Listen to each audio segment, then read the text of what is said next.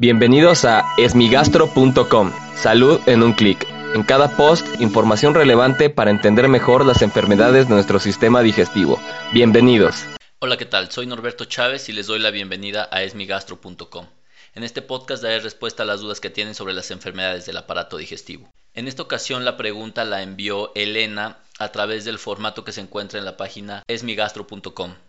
La pregunta que hace Elena está relacionada al post donde hablamos acerca de la distensión y la inflamación abdominal, en donde se sabe que eh, la mayoría de las personas pueden tener algún tipo de inflamación, distensión y que esto es muy frecuente.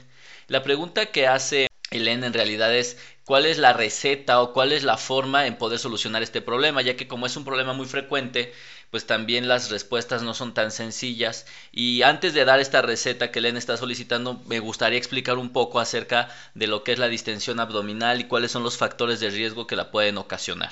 Como pueden ver en el podcast, lo que se observa es que la distensión abdominal es un proceso anormal en el cual el abdomen se siente inflado, se siente inflamado, se siente abultado y que esto por lo general está asociado a una mala distribución del gas dentro del intestino o a una mala eliminación del mismo o una mala eliminación de la materia fecal. Esta es una entidad que, o es un síntoma más que una entidad, que se puede observar en múltiples enfermedades, de enfermedades que no son graves como el síndrome de intestino irritable o colitis, hasta enfermedades que pueden ser mortales como el cáncer de colon, el cáncer de páncreas, la obstrucción intestinal, etc. Es por eso que responder a la pregunta de dar una receta específica para quitar este síntoma, pues significaría ocultar un síntoma que puede ser grave o que puede ser mortal. Sin embargo, existen algunos tips, algunas cosas que nos sugieren que esta no es una enfermedad grave. ¿Cuáles estas, eh, estos tips? El primero es que es una enfermedad transitoria, es decir, por lo general amanecemos bien durante la mañana, después de algún alimento o después del mediodía, se puede observar que nuestro abdomen comienza a crecer y probablemente para la tarde-noche sea el peor momento en el que un paciente presenta distensión abdominal. Esto nos habla de que no es un dato de alarma. Otra de las cosas es que este síntoma, la distensión abdominal, por lo general no aparece de noche, es decir, a pesar de que la tarde-noche sea el peor momento, es muy probable que sí nos deje dormir y que no nos despierte este síntoma. Si a nosotros nos despierta durante la noche la distensión abdominal o el dolor abdominal, es un dato de alarma y entonces no podemos estar dando o recetando medicamentos que únicamente palien la molestia.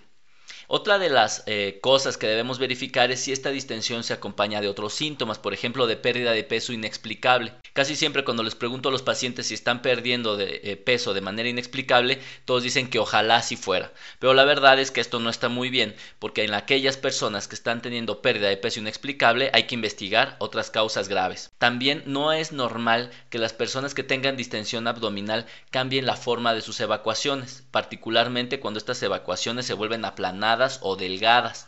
Esto es muy importante particularmente en personas mayores de 40 años. Ahora bien, otro de los datos que nos puede hablar acerca de la benignidad de la distensión abdominal es el hecho de que el estrés psicológico, eh, alguna emoción intensa puede exacerbar esta distensión abdominal.